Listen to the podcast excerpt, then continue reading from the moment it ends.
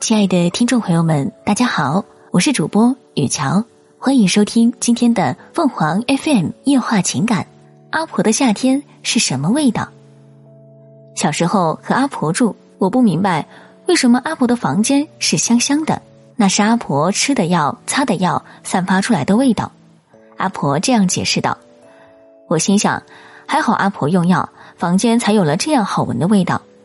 我很喜欢这味道。觉得这就是书本里写的清气，不然怎么一进阿婆的房间，我的心就像被山泉水洗过，变得清爽透亮。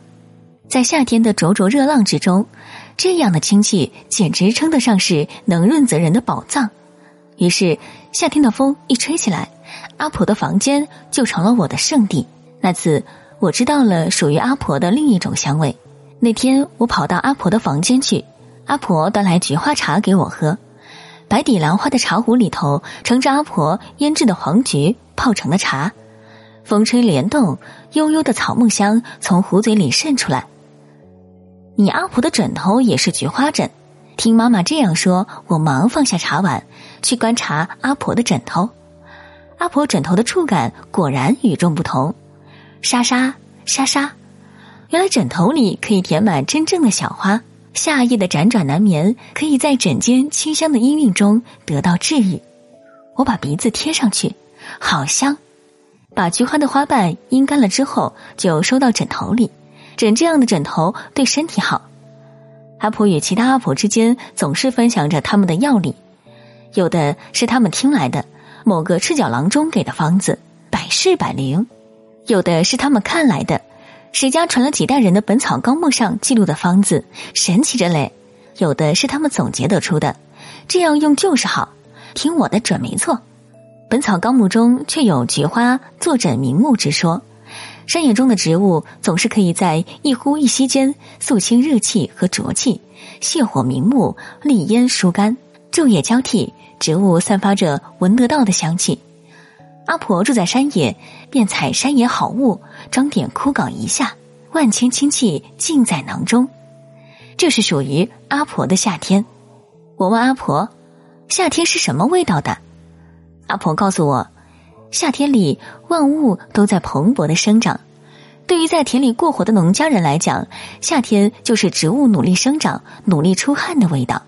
只不过，植物幸得天地灵气，出的汗也是香香的。当我身边的小伙伴对夏天的大太阳怨声载道的时候，他身边的白胡子爷爷如是说：“你不懂得他，怎么能说他不好？”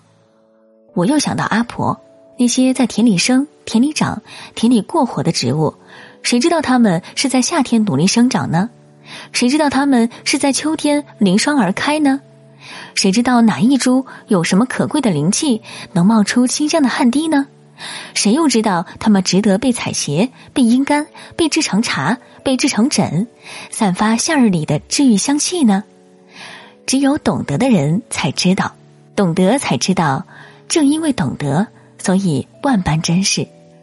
阿婆的夏天，除了药汤味、药膏味、野菊味，还有乌梅酸酸甜甜的好滋味。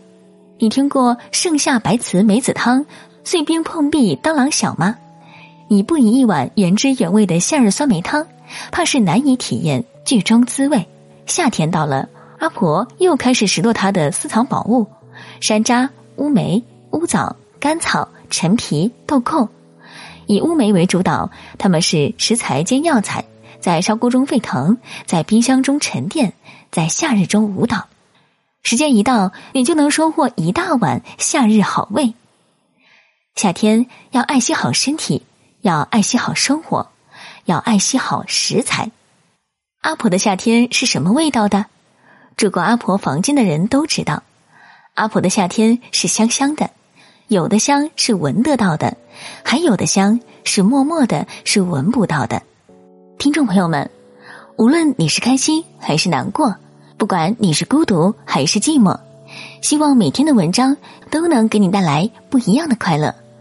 你也可以关注我们的微信公众号“情感与美文”，收听更多内容。我们下期再见。